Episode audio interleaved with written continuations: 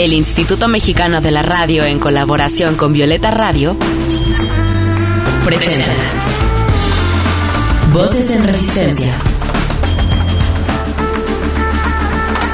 con Julia Dixon.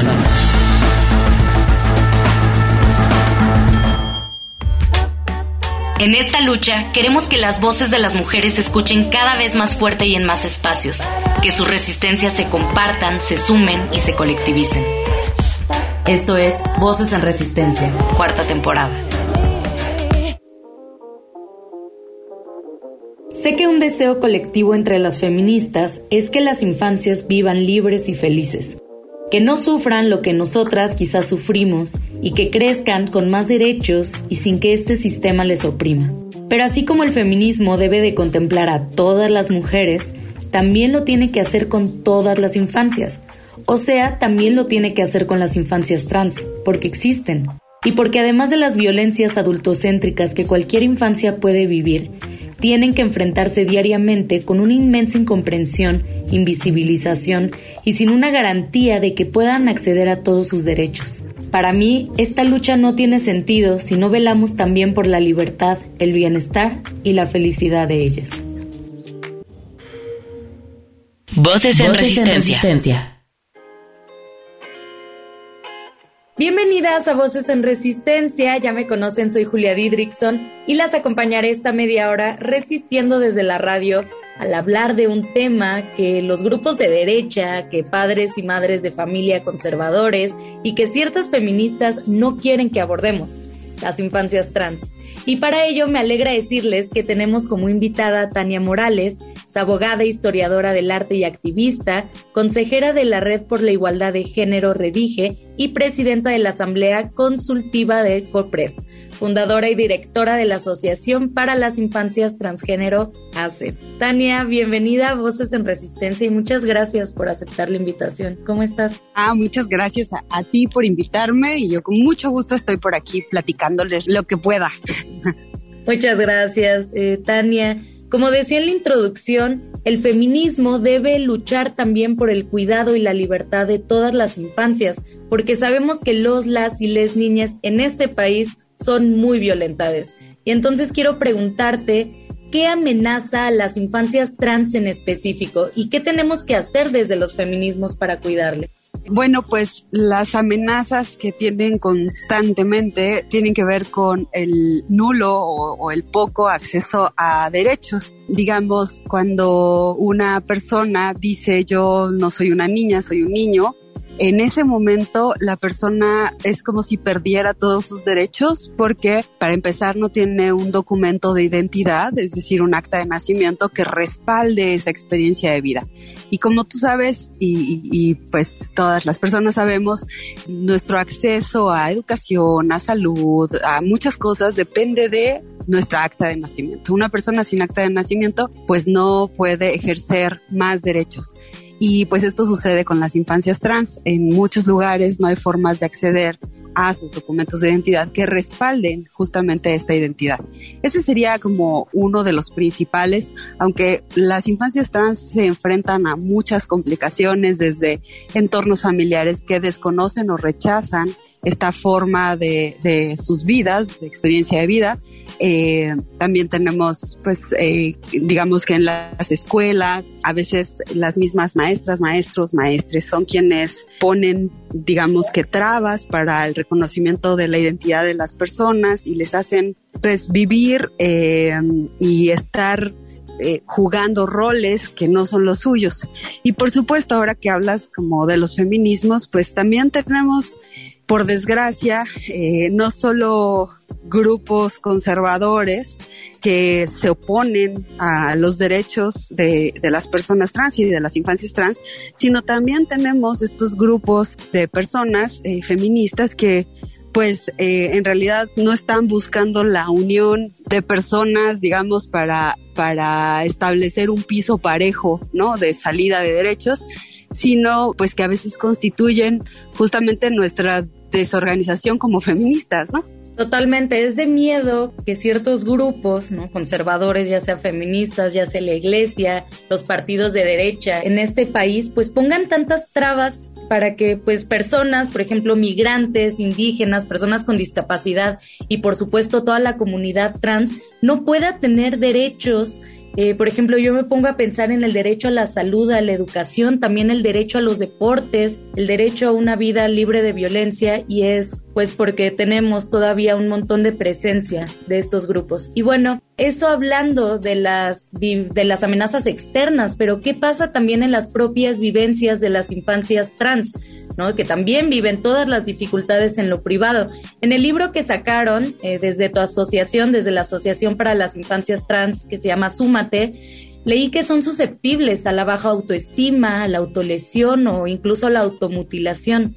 ¿Qué otras problemáticas tendríamos que poner sobre la mesa en cuestión de las infancias trans? Sí, mira, esto que me preguntas es bien importante. El hecho de que una niña, un niño, una niña necesite encontrar palabras para describir su experiencia de vida desde los primeros años, palabras que no encuentra en sus entornos familiares, que no encuentra justamente en sus escuelas ni en los libros. Eh, hace muy difícil la autoidentificación en un género distinto al que nos impusieron. Entonces, digamos que las infancias trans tienen un reto extra, además de, las, de, todos los retos que tienen que enfrentar las, eh, tenemos que enfrentar las personas en el crecimiento, que es encontrar la forma de poderle explicar al mundo que yo no soy lo que dicen que soy, y que yo estoy segura de eso a mi corta edad. Entonces, bueno, para empezar ese paso eh, que se da desde los 3, 4 años, o sea, la identificación en un género se da desde los 3 años, 4 años, ese paso es mucho más difícil para las infancias porque pues no existen las palabras para decir yo soy una niña que, que tiene pene, por ejemplo, o yo soy un niño que tiene vulva, y eso lo hace muy difícil esa experiencia. Pero además, el hecho de que cuando una persona ya se sabe identificar, digamos que en el mejor de los casos su familia es eh, sensible, eh, acude a un espacio o encuentra información clara, real, este, científica, sin prejuicios. Digamos que todo eso va bien, ¿no? ¿Qué pasa cuando una infancia trans entra a la escuela y en la escuela no existe una representación de su experiencia de vida? Es decir, ¿qué pasa cuando no encuentras en los libros, por ejemplo, una identificación de tu corporalidad eh, representada con el género que tienes o que vives? O, por ejemplo, cuando pues la única persona que es trans en un entorno educativo, en tu escuela, en tus compañeras, compañeros, maestras, maestros, pues nadie es una persona trans, pues no hay una representación de esta vivencia personal con el exterior. Y entonces, ¿qué sucede en esos casos? Pues las personas trans suelen tener episodios, puede ser de depresión, de ansiedad, pues ¿por qué? Porque además de la, de la no experiencia de vida, del no el reflejo de vida, pues también tienen todos los días que explicarle al mundo que su experiencia de vida es válida, pero además no tienen, digamos que formas de protegerse o de ser respaldadas en sus espacios todos los días. Y bueno, esto constituye, por supuesto, que algunas personas trans pues tengan depresiones, tengan ansiedad y pues recurran o incurran en comportamientos que eh, pueden ser peligrosos o de riesgo para, para estos mismos. Es muy importante, digamos, en mi experiencia eh, y acompañando familias y acompañando infancias y adolescencias, es muy importante que las personas trans y sus familias puedan tener apoyo emocional y este apoyo emocional en lo que se enfoca en realidad es en darles herramientas para que puedan entender que el mundo está construido de una manera cisgénero, pero que eso no elimina su propia experiencia de vida. Entonces, estas herramientas para enfrentar todos los días un mundo que no está hecho para ellas, ellos, pero además para que puedan tomar la voz y puedan comenzar a hacer estos espacios y para que empiecen a reflejarse en el mismo mundo. Algo que les sugerimos y que promovemos con las infancias trans, las adolescencias trans, es que convivan entre otras, eh, con otras infancias o adolescencias trans y también las familias. Esto les permite tanto a las infancias y a las familias que no se encuentren en una en una sensación de soledad y que más bien sí tengan espacios en donde puedan convivir con otras personas que pues tienen sus experiencias similares. Tania, lo que nos cuentas me, me pone algo triste, pero también me da como mucho ánimo de seguir en, en, esta lucha. Me pone triste porque, pues sí, en el mejor de los casos, las infancias trans van a tener un acompañamiento y, van a tener eh, representación tal vez en la escuela o, con algunas amigues, pero pues en la mayoría de los casos no es así y, y por eso me pongo triste, pero también me motiva mucho que haya personas como tú y que ya haya asociaciones por las infancias trans que puedan brindar estas herramientas y este acompañamiento. Quería compartirte que justamente creo que es muy esperanzador este momento porque hoy estamos, digamos que acompañando a una generación de personas trans jóvenes que también están acompañadas por otras generaciones que quizá no tuvieron la oportunidad que hoy tienen las infancias y adolescencias y están tomando espacios para ser escuchadas. Y eso a mí me da mucha esperanza porque creo que quizá no en dos años o en tres años, pero en unos diez años veremos que estas infancias trans que, que crecieron eh, conocedoras de sus derechos, apoyadas por sus familias, respaldadas por una comunidad, van a ser las voces fuertes en muchos ámbitos y habrá en adelante pues eh, unos referentes para las siguientes generaciones de infancias trans. Claro, es, son motivaciones eh, para seguir en esta lucha tan necesario, tan necesaria. Vamos a escuchar una canción que escogió Tania para este episodio. Es una canción me, me pareció bastante divertida, me gustó mucho, así que escuchemos esto que se llama Mr. Trans del cantante colombiano Esteman. Estás escuchando Voces, en resistencia. Voces que resisten también desde la música. Voces en resistencia.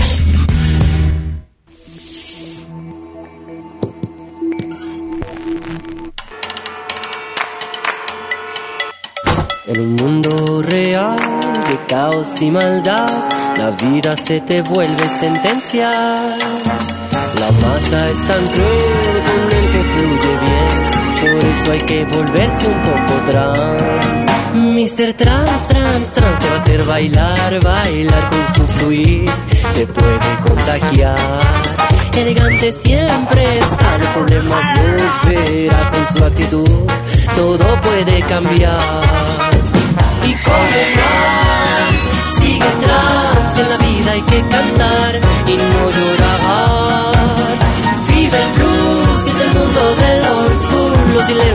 se nos van si vives trans.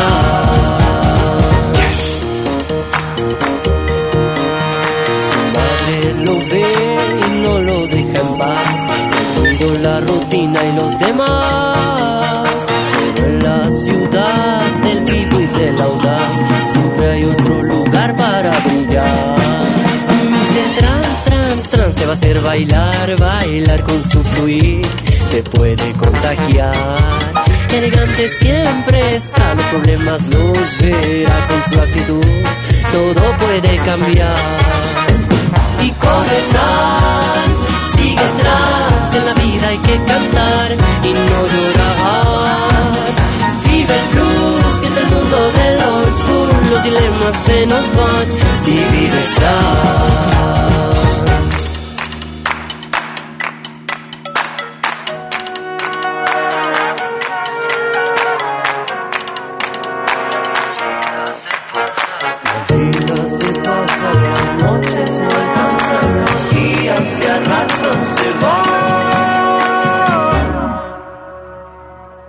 Señor Trans.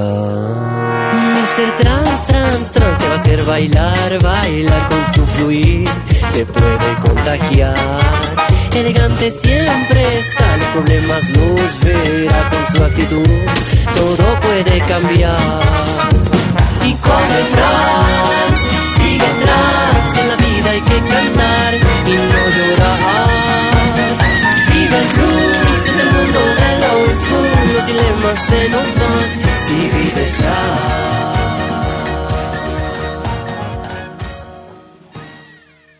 Voces en resistencia.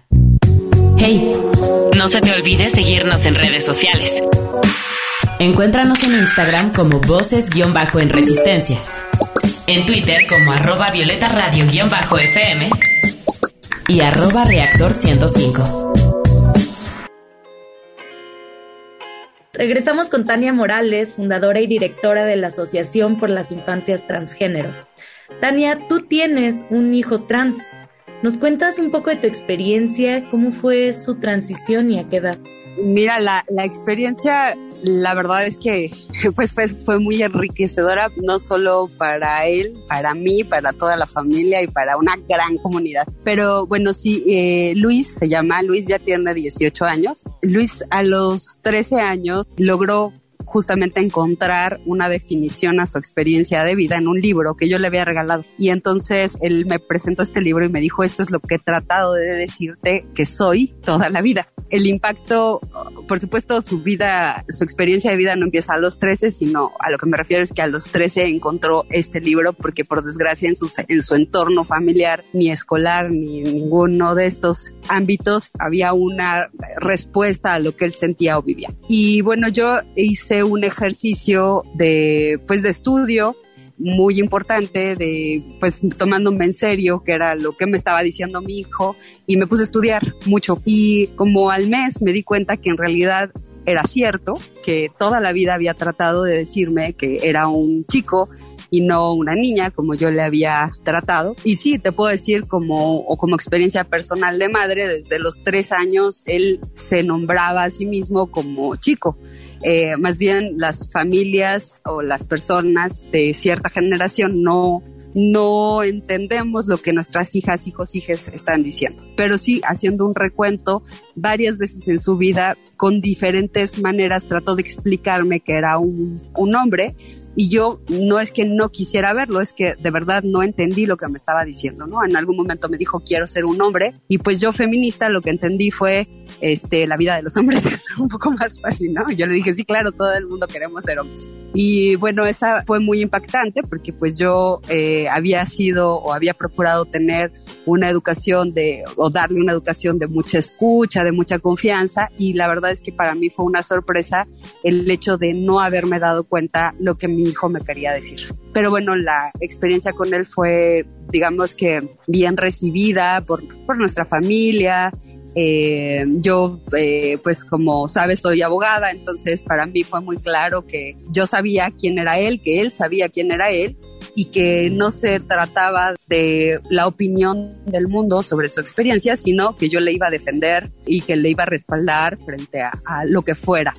Y este, así empezó con él una búsqueda para, eh, pues de inmediato tener su acta de nacimiento con su nombre y con su género, porque yo sabía que esa era la forma en la que, pues nadie podía cuestionarle si era un hombre o no.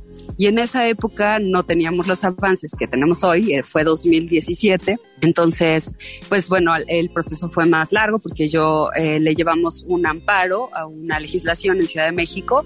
La legislación eh, pues hacía que una persona menor de 18 años tuviera que pasar por un juicio en el que pues había que demostrarle a alguien que realmente el género de la persona era ese. Y eso implicaba llevar testigos y dictámenes psiquiátricos, cosas que no, por las que por supuesto no iba a permitir que mi hijo pasara. Entonces nos amparamos ante esa legislación y en realidad un año y medio después Luis pudo ir solito a tramitar su acta de nacimiento sin tenerle que comprobar nada a nadie más que su propia voluntad. Y digamos que eso fue algo muy, muy bonito porque eso, eso fue la primera vez que esto sucedió en el país y nos dio este impulso para pensar en que queríamos que no solo aplicara para Luis, o sea, pensamos en cuántas personas pueden llevar un amparo, cuántas infancias y adolescencias trans tienen pues cercano el conocimiento de que es un derecho, ¿no? Que no está no es un favor del Estado, sino es un derecho que tienen las personas trans y es así como se funda la asociación. Por supuesto, personalmente, después yo te puedo decir que pasé por muchos momentos, sobre todo la angustia ante la injusticia de las instituciones para con las personas trans, pero hoy me encuentro en un lugar diferente. Hemos visto que cada vez hay pasos más importantes en positivo y pues nos da mucha ilusión porque pues hoy cuando llegan las familias a la asociación, llegan conocedoras de sus derechos, cuando llegan las infancias y adolescencias y las escuchas hablar, se nombran como infancias trans, se nombran como adolescentes trans y eso es algo maravilloso porque es como vivir con orgullo, pero sabiendo que además está bien quienes son y que el mundo tiene que respetar lo que son. es muy bonito. Pero bueno, sí, como mamá, ese es un tema diferente. Yo, por supuesto, me alegro y, trabajo mucho por las familias, por los derechos de las infancias, pero cuando se trata de tu hijo, híjole, es desgarrador ver cuando alguien le niega sus derechos. Totalmente. Y, a mí me, me emociona mucho escucharte y saber que hay madres cariñosas que abrazan identidades fuera de este sistema. Vámonos con otra canción que también escogió nuestra invitada del día de hoy. Escuchemos a dos cantantes que muchas queremos mucho. Esto es La Masa de Mercedes Sosa con Shakira. Estás escuchando Voces, en, resistencia. Voces que resisten también desde la música. Voces en Resistencia.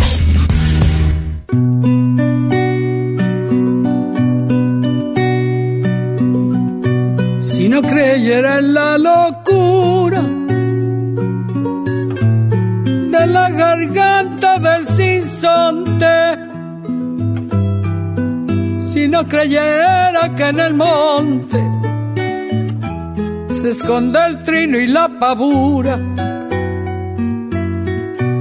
si no creyera en la balanza, en la razón del equilibrio, si no creyera en el delirio, si no creyera en la esperanza, si no creyera en lo que agencio, si no creyera en mi camino, si no creyera en mi sonido, si no creyera en mi silencio qué cosa fuera, qué cosa fuera la masa sin cantar.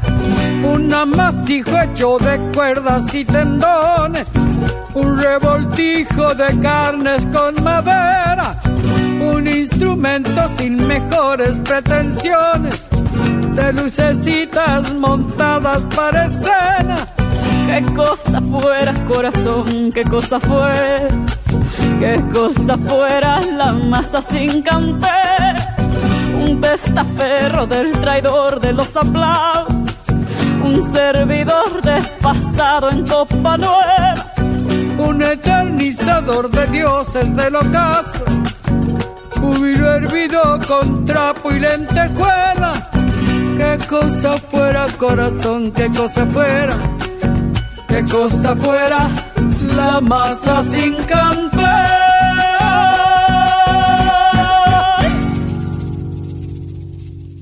Voces en, resistencia.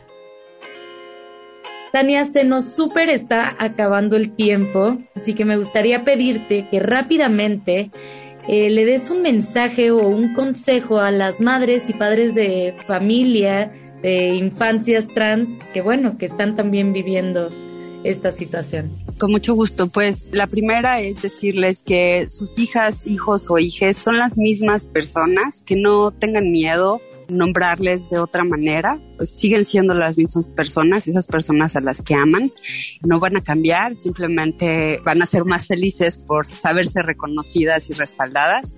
La otra es que se informen mucho, la información es muy importante porque cada paso que tomen y cada decisión que tomen va a estar respaldada por información certera. La otra es que pues les necesitamos, les necesitamos porque hubo una etapa en la que las familias solo aceptaban o rechazaban.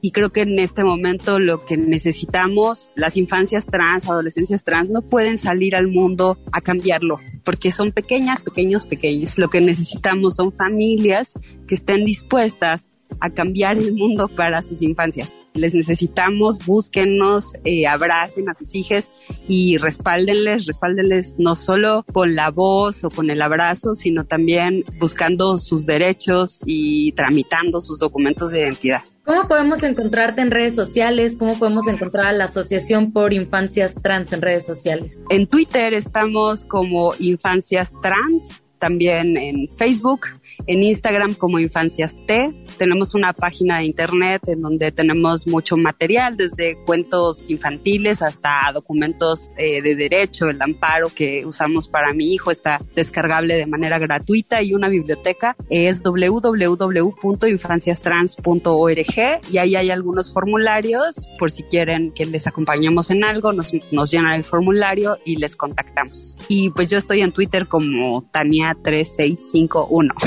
Tania, no sabes lo, lo afortunada que me siento de poder entrevistarte. Entonces, muchísimas gracias por todo tu labor de activismo. Realmente lo aprecio. Y también gracias por el tiempo que nos regalaste hoy. Yo te mando un abrazo y también le mando un abrazo a Luis. Ay, muchas gracias. Pues yo encantada de conocerte y de platicar contigo.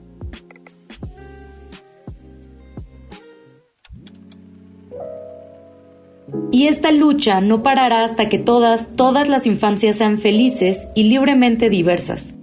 Muchas gracias por acompañarnos en una emisión más de este su podcast feminista favorita. Gracias a Jazz, Lucía y a Diego por ser el mejor equipo. A Limer y a Violeta Radio por el espacio. Yo soy Julia Didrikson, me pueden encontrar en cualquier red social como Julia Didri. Y pues nada, con mucho amorcito, les espero aquí mismo la siguiente semana.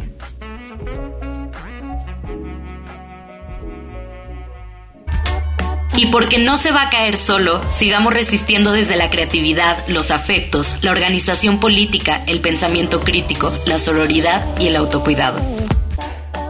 Hasta la próxima.